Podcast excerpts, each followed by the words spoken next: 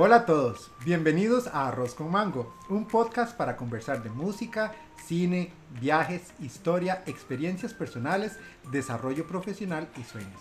Arroz con mango es una expresión costarricense que se utiliza para referirse a combinaciones poco tradicionales, como el arroz y el mango. Mi nombre es Warner, un loco soñador, experto en nada e interesado en todo. En este episodio voy a compartir una charla con Vero. Vero, ¿cómo está? La verdad, un poco nerviosa. ¿Por qué nerviosa, Vero? Eh, no estoy acostumbrada a que me graben, entonces creo que por ese lado soy un poquillo... Pero bueno, ya veremos. ¿Este es su primer podcast? Sí, claro. Estamos casi que igual porque este es un proyecto en el que tengo muy poca experiencia, así que bueno, estamos en la misma página, aprendiendo a modular la voz, a saber en qué momento nos reímos, en qué momento no, si se escuchará muy bajo, muy alto, no importa, es parte de la experiencia. Ok, bien. Fuera de eso, ¿cómo va todo? En general, bastante bien. Sí, bueno, estamos en este momento en un lugar que yo describiría como un paraíso. En la casa de Vero, que aparte es un lugar pues mágico, es la forma de describirlo. Ese lugar con un estilo tan chiva, bueno, una maravilla. Vero, tal vez antes de empezar en materia, cuénteme un poquito de este lugar tan chiva. Yo soy de, zona, soy de zona rural, hice mi casa en la finca de mi familia, entonces es un espacio con un concepto bastante abierto, mucha luz, muchas ventanas eh, y pajaritos y animalitos afuera. Súper, bueno, por aquello de que las personas que nos están escuchando no sepan quién es Vero, les voy a contar un poquito de la historia.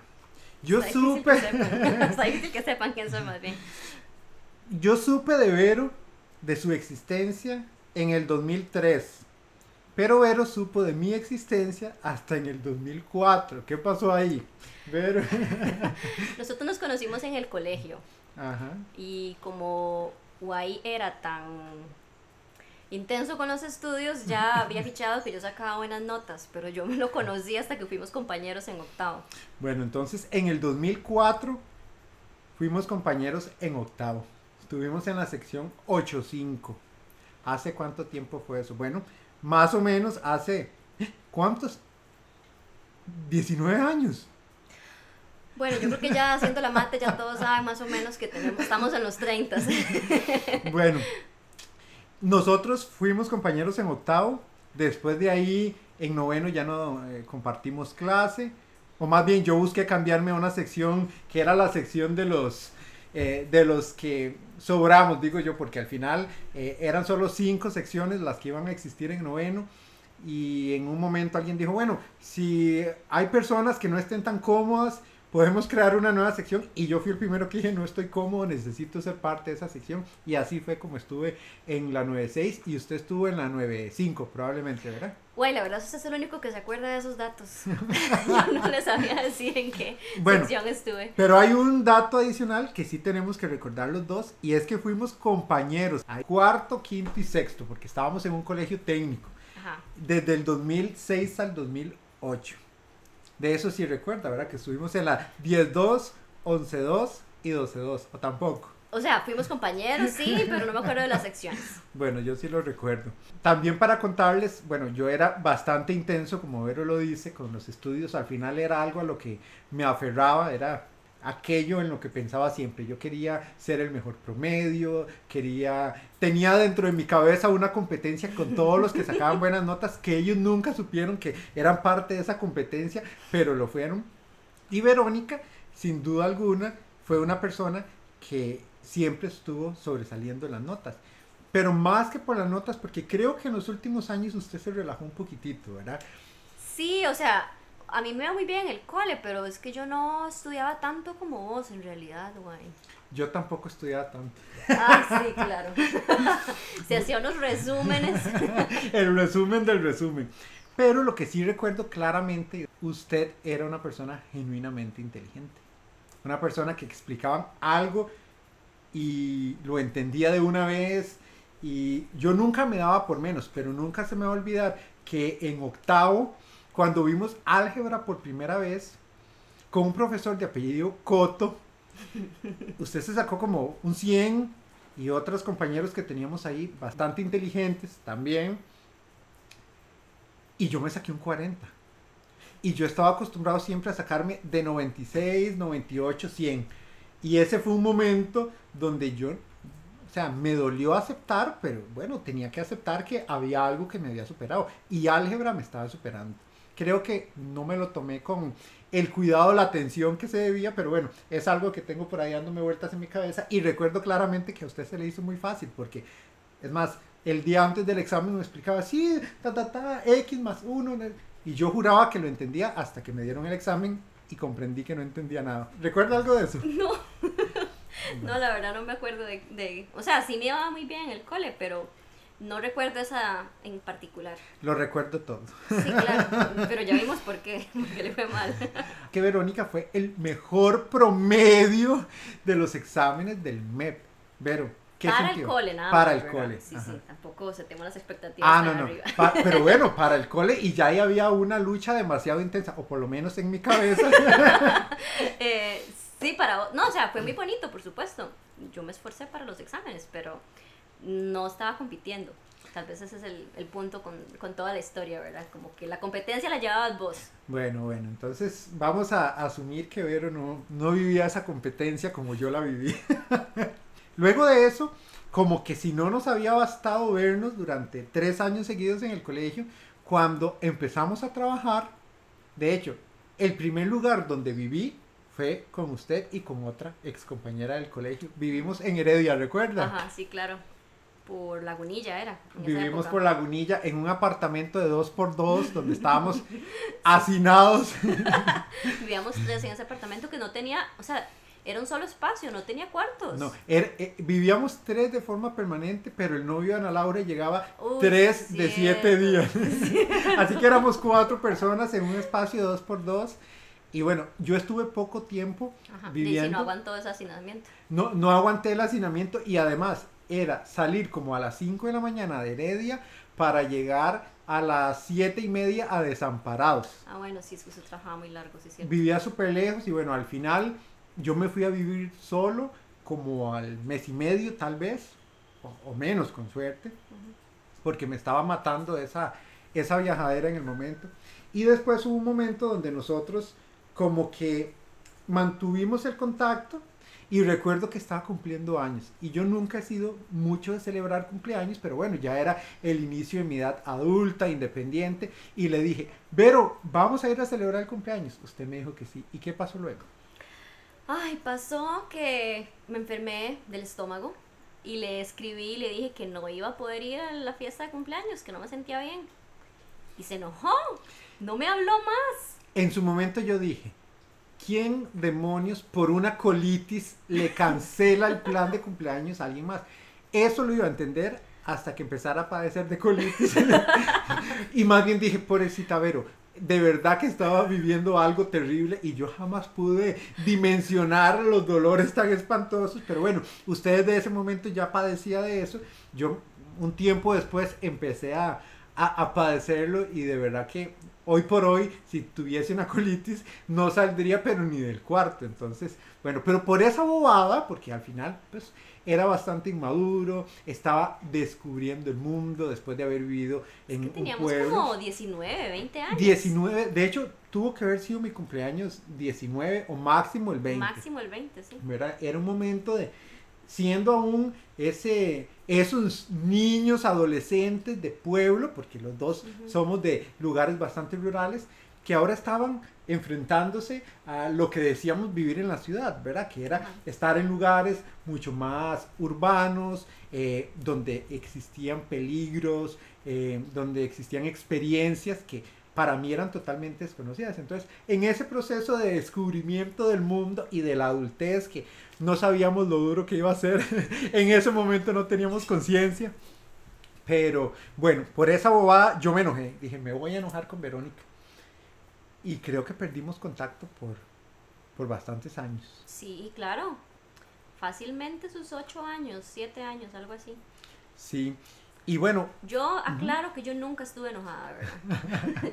o sea, usted se enojó, usted me eliminó de sus contactos, usted hizo todo el, bloqueo ahí, ¿verdad? En mi cabeza, usted estaba tan enojada conmigo como yo con usted, así como usted competía tanto conmigo como yo con usted, en mi cabeza, ¿verdad? Era, era, parte de esa realidad que yo había creado.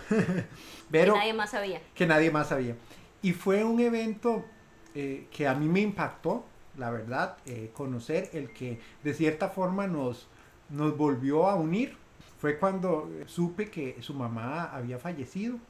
Ya nosotros conversamos antes de esto, es un tema que pues podemos tocarlo, ¿verdad? De forma superficial, pero que ya como que ha ido trabajando. Pero ese fue el momento. ¿Usted recuerda cómo fue esa interacción? Sí, de eso sí recuerdo porque nosotros creo que ya no teníamos nuestros números de teléfono, ya vos los habías borrado y probablemente yo también. Em, entonces recuerdo que me escribiste por una red social. En esa época imagino que tuvo que haber sido Facebook, ¿verdad? Dijo por Messenger. Sí, me escribiste y bueno, me diste el pésame en realidad. Y yo en su momento pensé yo, ah, mira que, de qué bonito al final de cuentas, porque sí, podíamos haber estado enojados y lo que fuera, pero eran cosas que ya habían quedado atrás y pues yo me sentí reconfortada, digamos, que me escribieras en ese momento. Y qué interesante porque una situación pues tan dolorosa, ¿verdad? Como, como perder a la madre, fue la que nos permitió retomar el contacto, porque después de, de, haber intercambiado unos mensajes donde, bueno, yo le preguntaba cómo, cómo se encontraba, cómo estaba lidiando con, con la pérdida, ¿verdad? Eh, recuerdo que usted fue siempre como muy, muy amplia, ¿verdad? Y eso es algo, y parte de tantas cosas que admiro de Vero, es esa capacidad de, digamos, de decir, voy a abrir mi corazón, contar lo que, lo que me está pasando. Y bueno, a partir de ese evento empezamos a conversar, luego empezamos a, salir y en esas salidas fue donde redescubrí, o más bien, descubrí a una Verónica que jamás hubiese conocido en el colegio, porque al igual que, que yo éramos versiones de pueblo, versiones totalmente distintas, ¿verdad? Con una mentalidad pues dependiente de sus padres, con todas las restricciones, eh, probablemente hasta nos prohibían ver programas de, de, televisión porque los papás pensaban que eran satánicos y esas cuestiones. como los Simpsons. Como los Simpsons, que eh, eh, eso es satánico, entonces uno no podía verlo. Y cuando volvemos a, a tener este contacto, pues no solo se había dado este lamentable fallecimiento de su mamá, sino que habían pasado otro montón de temas, ¿verdad? Ya usted se había descubierto o había empezado el proceso de descubrirse como mujer. ¿Cómo fue esa transición de, dejar de ser esa mujer adolescente de pueblo, ahora empezar a ser una mujer joven que tenía que, que encontrar su espacio en el mundo? Uy, es que vieras que yo creo que yo en su momento no me di cuenta. O sea, yo me fui, bueno, terminé el colegio, ¿verdad? Me fui a vivir a Heredia, a estudiar, trabajar, demás. Entonces como que ya me tocó que independizarme, empezar a hacer mis propias cosas, tomar mis decisiones y demás. Pero yo creo que yo empecé realmente a, vivir el, cambio más en serio hasta después de que falleció mi mamá, ¿verdad? Porque fue como ese momento en el que mi vida, diría yo, como que fue el antes y el después, ¿verdad? Y tal vez hasta después de ese momento fue que yo empecé más como a ser más analítica y a interiorizar más en mis emociones y en, en mí misma y a descubrirme. Creo que sí, creo que hasta ese momento podía tener mis 25 años. Claro, y en ese proceso entonces se tuvo que enfrentar a esta realidad de que las personas somos temporales y eso es algo bastante rudo de asimilar cuando se tiene qué edad tenía cuando su mamá eh, falleció. Eh, tenía 25, Ok, a los 25 años tuvo que afrontar la realidad de que las personas más cercanas podían irse en cualquier momento. Claro que eso era o tenía que ser un evento que iba a, a, crear un antes y un después para Verónica. Pero es que también tiene que ver, o sea, sí, las personas son temporales, pero también tiene que ver, yo creo, con el hecho de, pues que como mujer, ¿verdad? La mamá es, la, es el primero, o al menos en mi caso, que crecí en una familia nuclear, ¿verdad? Papá, mamá, hermanos. Entonces, el perder a la mamá es como, era esa figura de ejemplo de cómo es una mujer. Yo me permití como ver qué más se podía hacer más allá del modelo con el que yo crecí. claro, tuvo que empezar a diseñar el modelo de mujer en el que quería convertirse. Ajá, sí. Y parte de ser ese modelo de, de mujer, bueno, empecemos a hablar de la parte profesional. Verónica decidió estudiar ¿A qué edad empezó? ¿Después de que salió del colegio? ¿Se tomó su Sí. tiempo? No, inmediatamente después. Yo salí del cole y estudié administración de empresas, pero básicamente porque no sabía qué estudiar, ¿verdad?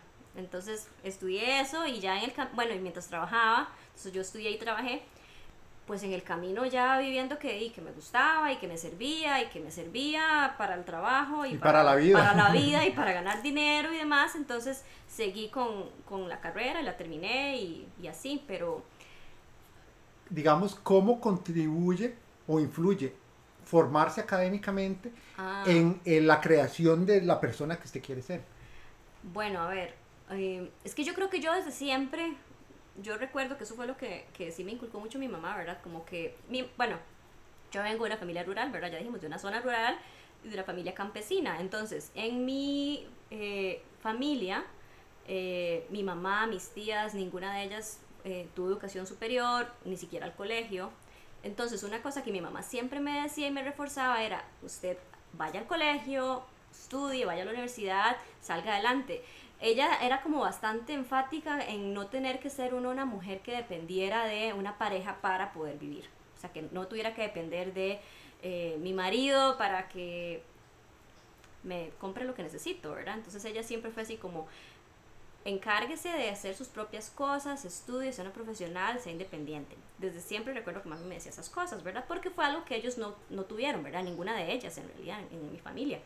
Eh, nosotros somos la primera generación en mi familia, de hecho por el lado de mi papá y de mi mamá, los dos, que tenemos estudios universitarios. Eh, entonces sí como que reforzaban bastante eso, ¿verdad? De estudie, salga adelante, progrese y demás. Eh, En, en ese proceso de, de estar Verónica diciendo, bueno, ¿quién, qué mujer quiero ser? Porque este episodio tiene que ver mucho con qué significa ser mujer, algo que nunca voy a, a- a conocer de primera mano, pero bueno, la mujer vamos a ir conversando de que tiene que enfrentar muchos retos y desafíos históricamente y ahora estamos en un momento especial donde ser mujer, pues ahora usted me va a comentar qué significa desde su óptica y desde su visión del mundo ser una mujer, pero tal vez como para complementar esta parte de los estudios y cómo usted decidió ir creando eh, esta idea de quién Verónica debía ser, ¿cómo, ¿cómo empezó a tomar decisiones financieras? Que es un tema en el que no fuimos educados, Uy. en que ojalá en el colegio nos hubiesen dado eh, una lección de cómo administrar las finanzas personales y antes de eso quiero decir, porque bueno, como nos conocemos y hemos hablado antes, creo que usted es una de las personas más inteligentes que he conocido en mi vida. Yo me considero una persona muy inteligente y ambos tuvimos este, sus momentos Ay, yo me escalabré terriblemente. y yo igual, ¿verdad? Entonces, ¿cómo- ¿qué vacilón diría uno que personas inteligentes caen en la debilidad del dinero y de la mala administración de este y tienen que enfrentarse con el estrés que genera, bueno, ¿qué diablos hago si me enjarané, si me endeudé, si no sé cómo administrar el dinero? Y que cuando uno está muy joven, y a mí me pasó con una tarjeta de crédito, y ese fue el inicio de una época bastante oscura que luego, por dicha, logré superar, pero ¿cómo fue ese momento para usted, digamos, ya siendo, o, digamos, estudiando para luego ser una profesional, este, y una vez que, que, que ya se había graduado y que tenía ahora que administrar sus finanzas, ¿qué desafíos como mujer independiente tuvo que enfrentar? Al principio, en realidad, a mí no me iba tan mal con la, con la parte de la administración de mi dinero. Eh, era poco, estaba empezando a estudiar, estaba empezando a trabajar también, entonces tenía pues bastantes gastos y pocos ingresos, pero me la iba jugando bastante bien. Eh, yo diría que tal vez en esa época fue como, pues eso, como aprender a administrar poco, o lo poco que se tiene, ¿verdad? Y no, no malgastarlo. De hecho, creo que me empecé a ser más desordenada con las finanzas cuando empecé a tener más plata. Pero bueno, triste realidad. Y, pero hay un tema que me gustaría también ir abordando porque creo que, que podríamos tener muchos episodios solo de esto, pero me encantaría saber cuál es su opinión sobre lo que significa el feminismo. Porque todo este tema de lo que implica ser una mujer, por lo menos, y antes de darle la palabra, no sé por qué, pero hay personas que he conocido que asocian, o más bien que dicen, bueno, el antónimo de machismo es feminismo. Y para mí no, nada tiene que ver como que sea lo contrario. Más bien el feminismo busca combatir el machismo, pero según mi definición, siendo hombre, no viviendo el maltrato que han vivido las mujeres históricamente, pero para usted, siendo mujer, ¿qué significa el feminismo y cómo lo vive si es que lo vive? Uy, esa es una pregunta muy compleja. Yo no tengo una definición así de enciclopedia del, feminismo en realidad. Tal vez lo puedo explicar un poco en lo que para mí, o en como yo lo vivo, ¿verdad? Para mí el feminismo es simplemente igualdad de oportunidades.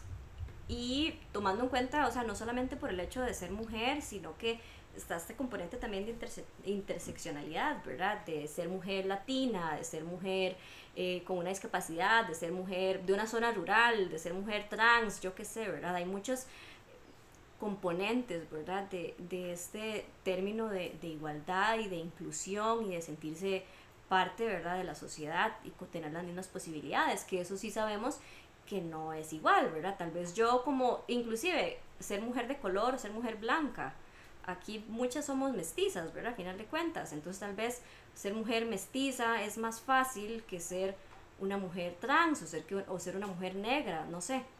Eh, puedo contar tal vez de mi historia y de mi experiencia como mujer mestiza que soy o todas las componentes de, del ser mujer mío, ¿verdad?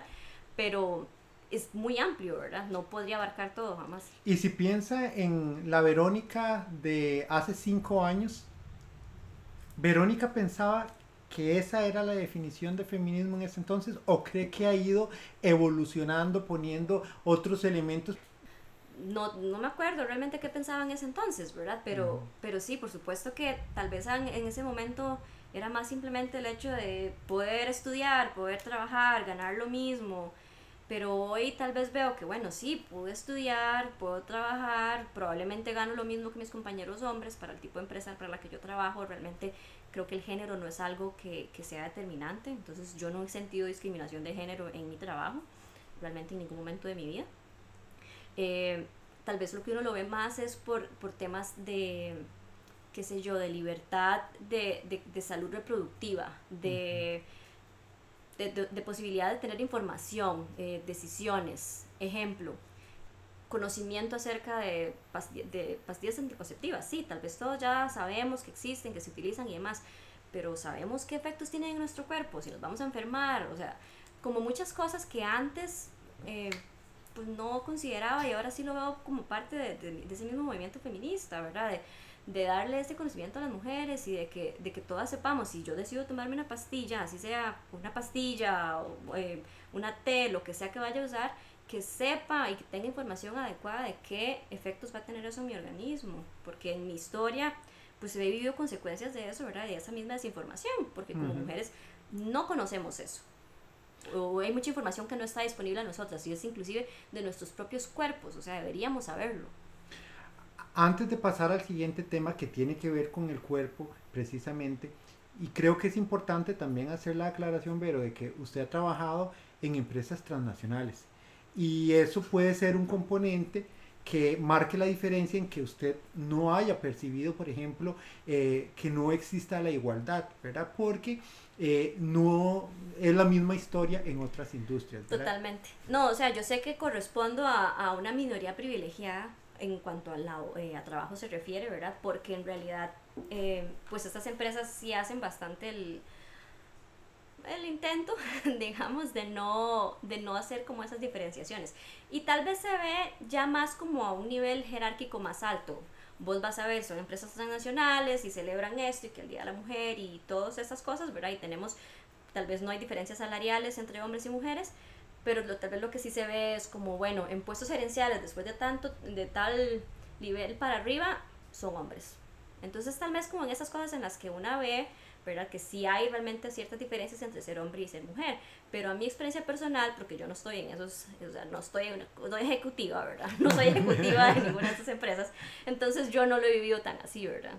Ok, ahora que estábamos hablando, o más bien que usted nos mencionaba su definición de feminismo, hablaba sobre que feminismo también es poder conocer cómo eh, afecta los productos, eh, digamos, de temas de, no sé, prevención de enfermedades, eh, tema del embarazo. ¿Cuál es? Y vamos a ver, cuando yo decidí que quería iniciar este proyecto del podcast, alguien me dijo, pero ¿por qué? ¿Qué es lo que quiere lograr? Y yo dije, pues lo que quiero es incomodar. A las personas nos tienen que incomodar. Y tenemos, ¿verdad?, que darnos la oportunidad de hablar de cosas. No necesariamente tenemos que estar de acuerdo, pero, pero es bueno siempre escuchar otras posiciones. Y hay un tema que se relaciona directamente con esa libertad y es el aborto. ¿Qué piensas sobre el aborto? Es una decisión de cada mujer, debería ser legal. Debería ser, o sea, esta frase, ¿verdad? Que todo el mundo conoce, mi cuerpo, mi decisión y demás, ¿verdad? Pero es que realmente sí es cierto, si yo soy la mujer que tiene que gestar a ese bebé, que tiene que después ya sea criarlo yo, dárselo a alguien, todas esas cosas, ¿verdad? ¿Por qué yo no puedo decidir si quiero o no ser mamá? ¿Cuántos niños infelices y mamás infelices y personas infelices estamos creando por el simple hecho de que no pueden tomar esa decisión? Entonces sí, claro, yo estoy a favor. Y, a mí personalmente me parece súper egoísta cuando la respuesta a un planteamiento como este es, bueno, pero délo en adopción. Entonces se está promoviendo traer al mundo personas no deseadas que ya van a cargar con X cantidad de traumas, ¿verdad? Este, y el rechazo desde el momento que, que vienen al mundo porque un grupo de personas decidió que no era lo correcto, ¿verdad? Sí, sí, sí, o sea, yo estoy totalmente en contra de, mis posiciones eh, religiosas son bastante, mm, ¿qué podría decir? Eh, absolutas. Entonces sí estoy muy, eh, muy en contra de esos planteamientos, ¿verdad? Que, que pues que vos tratás con tus creencias de limitar los derechos y las necesidades de otras personas y creo que ahí es donde ya pues está mal. Bueno, y, y hablando con, esta, con este control que la sociedad y cuando digo la, la sociedad, los hombres, ¿verdad? Que los hombres como género queremos controlar a las mujeres, ¿verdad? Esa ha sido la realidad. Algunas personas podrían estar o no de acuerdo con eso, algunos podrían justificarlo a través de la religión, de que la mujer tiene que ser sumisa, dócil. Eh, ¿Cómo es que una mujer de 33 años percibe el tema de la sexualidad, de su sexualidad en esta sociedad. ¿Cree usted que eh, la sociedad quiere decirle cómo se puede vestir, cómo no puede vestirse, cómo debería actuar, si puede mostrar un seno o si no puede mostrarlo, si puede usar en aguas muy cortas o no, si puede andar topless en la playa o no?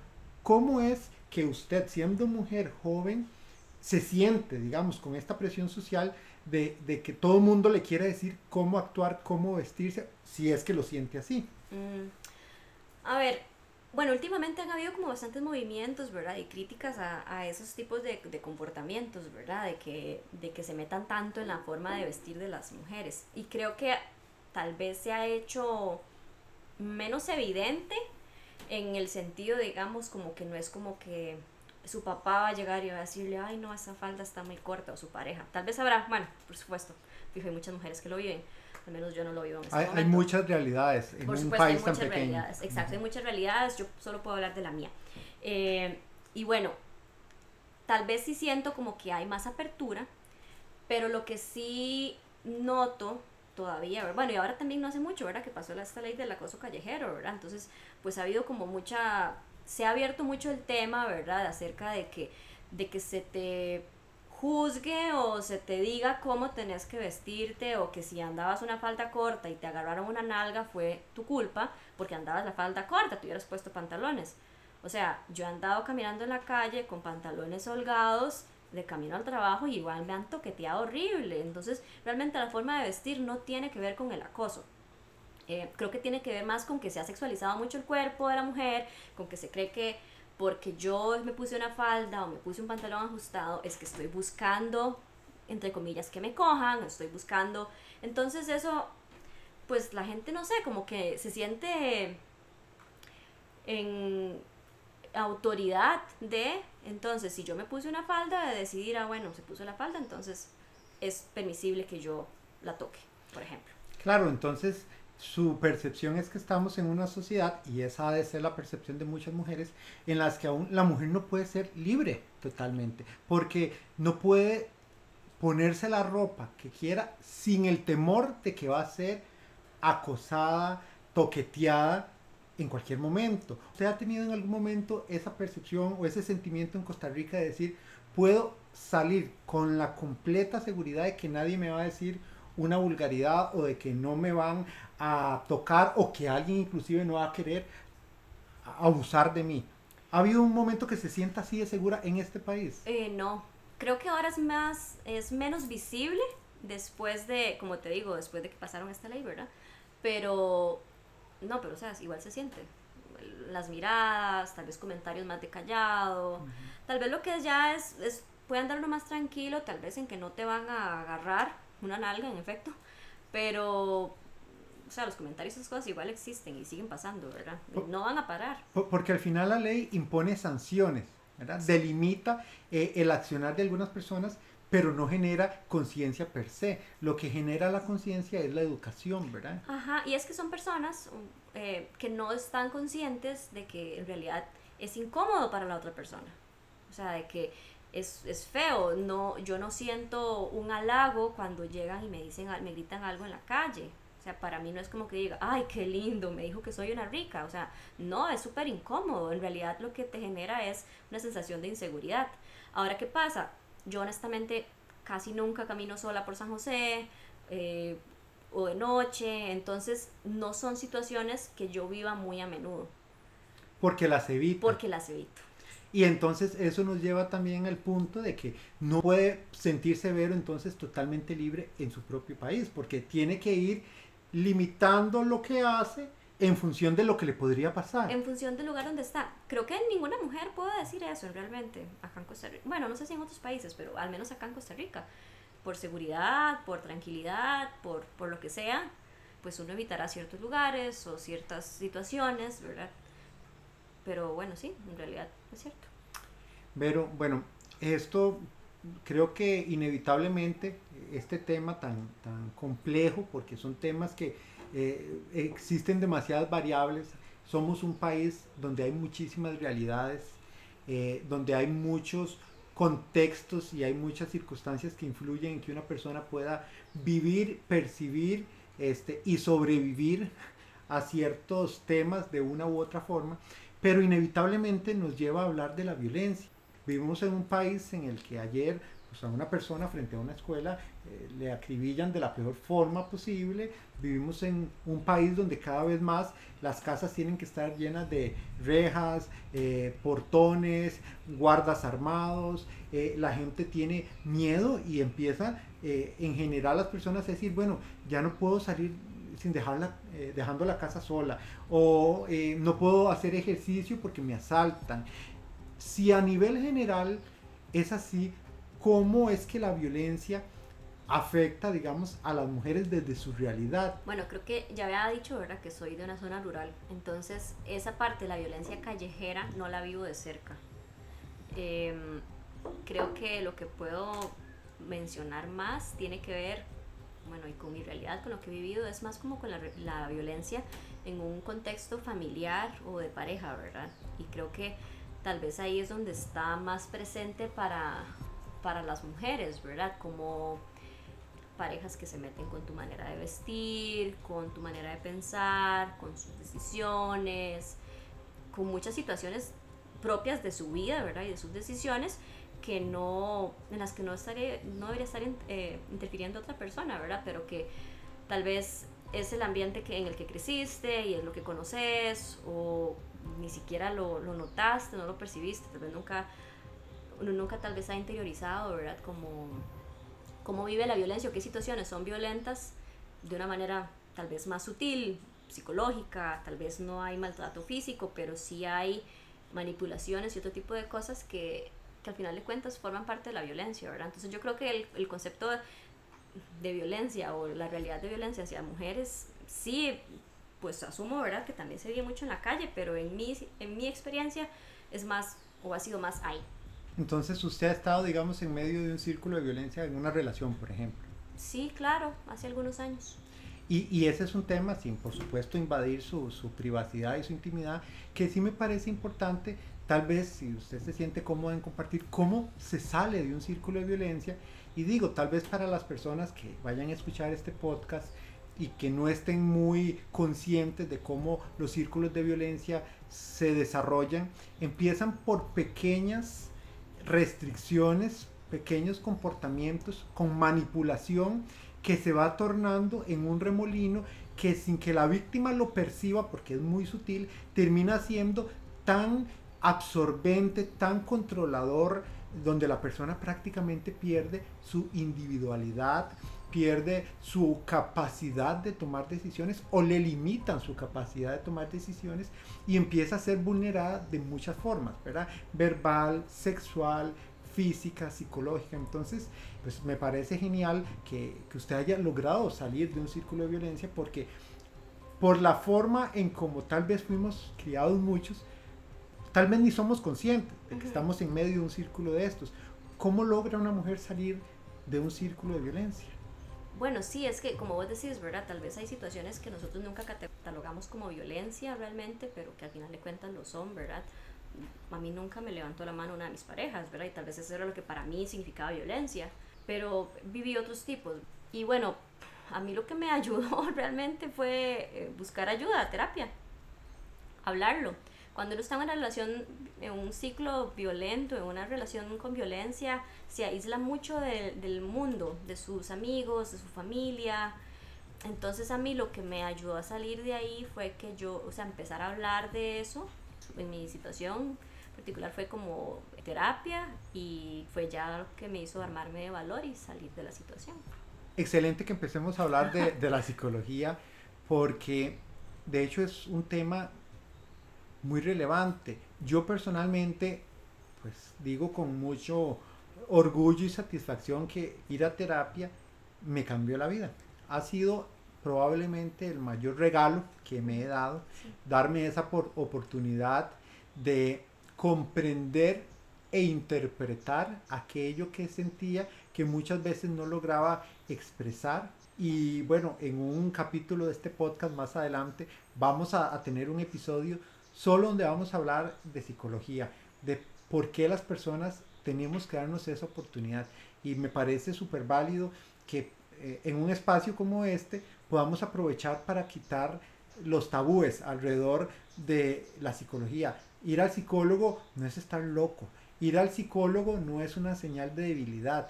Ir al psicólogo, al contrario, es una inversión. Es un proceso para conocerse, para lograr comprender los sentimientos, las emociones, los comportamientos que uno tiene y lo más importante, uno de los principales beneficios es no permitir que ese niño herido tome decisiones de la persona adulta, ¿verdad? Porque al final muchos de los traumas que tenemos son producto de lo que vivimos en la infancia, de nuestra eh, formación y los padres por ende tienen una responsabilidad enorme y muchas veces sin ser conscientes y sin intención crean personas con traumas, con miedos, con inseguridades, ¿verdad? Y empezamos a normalizar cosas que no están bien. Entonces, para mí ese fue el mayor beneficio. Aparte que a usted le ayudó a salir de un círculo de violencia, ¿qué otras cosas rescata de, de como mujer joven que quiere conocerse, ir a la psicología? Definitivamente sería conocerme. Porque como vos decís, sí, pues nos criaron de cierta forma y nuestros papás nunca intentaron, me imagino que en la mayoría de los casos nunca intentaron realmente dañarnos, pero crecemos con ciertas situaciones. Y para mí lo que ayudó muchísimo, lo que me ha ayudado muchísimo es eso, a ir viendo realmente o ir descubriendo la persona que soy, la mujer que soy, las cosas que, que para mí son importantes, eh, por qué tengo ciertos comportamientos, por qué repito ciertas situaciones y cómo me salgo de esos ciclos que realmente no me traen beneficios o qué cosas sí me benefician más. Entonces ha sido plenamente descubrimiento personal. Y después de ese descubrimiento, probablemente lo que sigue es una etapa de aceptación, ¿verdad? Porque descubro lo que soy, lo que siento y cómo me siento ante ciertas circunstancias y luego tengo que tomar decisiones. ¿Considera usted en este momento de su vida que usted se ha aceptado como, como mujer o cree que ese es un proceso permanente? O sea, sí me ha aceptado muchísimo, por supuesto. Eh, mi apariencia, mis defectos, mis necesidades, eh, lo que quiero para mí. Creo que sí me considero una persona bastante segura en este momento de mi vida y he pues hecho ahí mi proceso. Pero como vos decís, también creo que es algo que realmente es continuo, ¿verdad? Que a lo largo de toda la vida vamos pasando por diferentes etapas, vamos descubriendo más cosas que, que no sabíamos que teníamos o que queremos o nuevas necesidades. Entonces es como un proceso constante, ¿verdad? Pero, pero sí, por supuesto, en este momento eh, me siento muy bien en mi piel. Antes de pasar al último tema, hay uno que me gustaría eh, que podamos conversar. ¿Qué es deconstruirse como persona? ¿Qué implica deconstruirse? Eh, para mí deconstruirme ha sido liberador, ha sido tal vez quitarme creencias que yo daba por sentado, o inclusive, eh, sí, creencias y comportamientos que yo daba por sentado, que la realidad es de esta manera, ¿verdad? Y que al final de cuentas, a lo largo de los años, tal vez situaciones te hacen enfrentarte y ver como no, pero ¿y qué tal si no es así? ¿Y qué tal si realmente pues es diferente? Entonces, para mí de construirme ha sido, ha sido eso, ¿verdad? Como esos cuestionamientos, como de crecí en un hogar católico practicante, me veo ahí, ¿es eso lo que deseo para mi vida? Ejemplo, y sin criticar a los católicos. pero, pero eso, ¿verdad? Como es ese cuestionamiento, ¿verdad? De, de, de, de así soy, soy así porque quiero ser así o porque me enseñaron que así debía ser. O sea, podríamos decir que de construirse es el proceso donde me doy la oportunidad de salirme un momento de mi ser, ver lo que he ido construyendo desde que tengo memoria y cuestionar. Y eso es lo correcto. Hay otros caminos. Lo estoy haciendo porque me lo enseñaron o porque creo firmemente en eso. Y no tener miedo de aprender algo nuevo o tomar una nueva ruta. Sería más o menos eso. Totalmente. Perfecto, bueno. Ahora sí, para ir cerrando, y, creo que esto va a ser un tema divertido, aunque tiene muchos elementos que son muy serios, pero tiene que ver con todo este tema de Shakira y Piqué. ¿Verdad? Porque ha sido un tema que al ser ellos, y sobre todo Shakira, una persona que todos conocen, porque ¿quién no conoce a Shakira? Cuando yo estaba en la escuela, ya Shakira era famosa, ¿verdad? Y cada vez pues se ha ido como reinventando.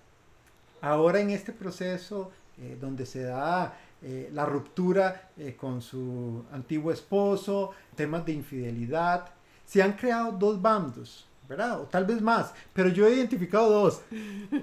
Uno es el bando Team Shakira, mujer empoderada que tiene derecho a tomar esta situación como ella desee y sacar provecho a través de la música, o no solo provecho, sino expresar lo que siente a través de su arte. Y también están el equipo que dice, no, nosotros creemos que Shakira es una víctima, que debería guardarse las cositas, que si la engañaron lo que está es dolida porque el hombre la dejó y lo que está haciendo es quemando a Piqué porque pobrecito. Entonces, ¿qué piensa de todo esto? Hablándolo desde una óptica también de cuál ha sido la reacción social y siempre donde la mujer tiene que ser víctima de ese dedo que señala que lo que está haciendo es correcto o no. ¿Qué piensas? Uy, es que es que es el mismo tema, ¿verdad? del machismo y el feminismo, ¿verdad? Como mujer se espera que te comportes de cierta manera y siendo mujer famosa como Shakira, pues supongo que ella debía haberse según las eh, normas sociales, quedado callada y nada más de divorciarse y dejar a, su marido, ¿verdad? Pero entonces, si usted es una mujer que expresa su dolor, ella lo hace a través de su música, pero ¿cuántas mujeres no han escrito libros o poemas? O los hombres también lo hacen. O sea, ¿cuánto el arte realmente no es una expresión de sentimientos? Yo creo que en su, en su totalidad, ¿verdad? Al final de cuentas. Pero si es una mujer y si la emoción que está expresando no es alegría, es un despecho, es enojo, ah, entonces está mal. Entonces, yo creo que, por supuesto, bien, bien por ella que puede sacar plata y, hacer, y monetizar su dolor y hacerse más rica con eso al final de cuentas, porque es su arte, es su trabajo y bueno, es su vida personal que para ellos no es ni tan personal, ¿verdad? Porque son famosos. Que saque plata de la situación al final de cuentas. Bien por ella. Entonces podríamos decir que un ejercicio que todos los que escuchen este podcast podrían hacer es decir, bueno, ¿por qué yo estoy tomando alguno de estos bandos como el correcto o, el incorrecto? ¿Y qué tal si solo aceptamos el hecho de que es una persona que es artista y que decidió canalizar sus emociones, sus sentimientos de la forma que pudo. Así como y conocemos personas que van a Pequeño Mundo y pasan la tarjeta de crédito hasta más no poder, ¿verdad? Y esa es su forma de procesar el dolor. Entonces, quise traer este tema porque definitivamente resume muchísimo de esta conversación que ha estado muy provechosa, muy bonita. Y es que la mujer, por ser mujer, tiene que dar explicaciones. La mujer, por ser mujer, tiene que tener cuidado con la forma en que se expresa, en que manifiesta sus emociones. Y bueno, todos estos espacios deberían ser una oportunidad para deconstruir la percepción que tenemos sobre la mujer en la realidad. ¿Qué le parece? No pudiste haber terminado mejor. bueno, bueno, esta conversación, como muchísimas que hemos tenido, ha sido eh, bellísima. Hemos podido conversar con libertad, este, con mucha comodidad, reírnos e intercambiar parte de nuestra visión del mundo. Así que como siempre ha sido un, un placer, un honor y pues ojalá que volvamos a tener otro episodio luego. Totalmente. Gracias por compartir, Warner, y por esta oportunidad. Super, y gracias a ustedes por escuchar este podcast. Si les gustó, por favor compártanlo con sus amigos. Nos escuchamos en un próximo episodio de Arroz con.